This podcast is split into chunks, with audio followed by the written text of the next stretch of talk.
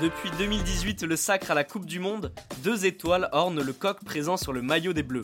Savez-vous pourquoi cet animal est le symbole de l'équipe de France? Bienvenue dans Tu veux une médaille, les réponses aux questions de sport que vous ne vous posez pas encore. Avant de parler de sport, il faut savoir que tout est parti du mot latin gallus. Il signifie à la fois gaulois et coq. C'est pour cette raison que cet animal est étroitement lié avec l'histoire de la France, et qu'il est représenté un peu partout. Et ça a commencé sur des pièces de monnaie gauloises dès l'Antiquité. Maintenant, parlons de sport. Il faut revenir en 1904 pour voir la création de l'équipe de France. À ce moment-là, il n'y a pas encore de coq sur la tunique des joueurs. Ce n'est qu'en 1909 que l'animal apparaît sur le maillot des Bleus.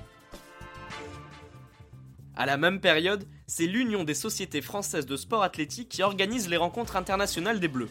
Mais cette année-là, des tensions éclatent avec la Fédération internationale de football. Pour faire simple, le comité français interfédéral récupère la mission d'organiser les matchs.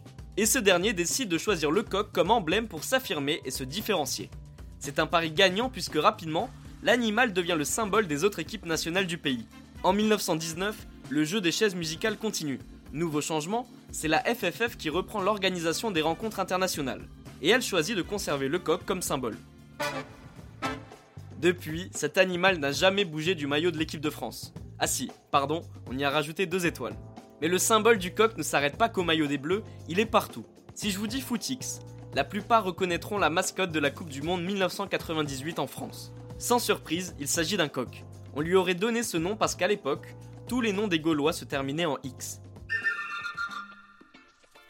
Et bien voilà, vous savez maintenant pourquoi le coq est le symbole de l'équipe de France. Vous pouvez écouter ce podcast et nous retrouver sur Castbox, Apple Podcast, Spotify, Deezer et toutes les autres plateformes. Je vous retrouve rapidement pour une prochaine question de sport dans Tu veux une médaille. À très vite.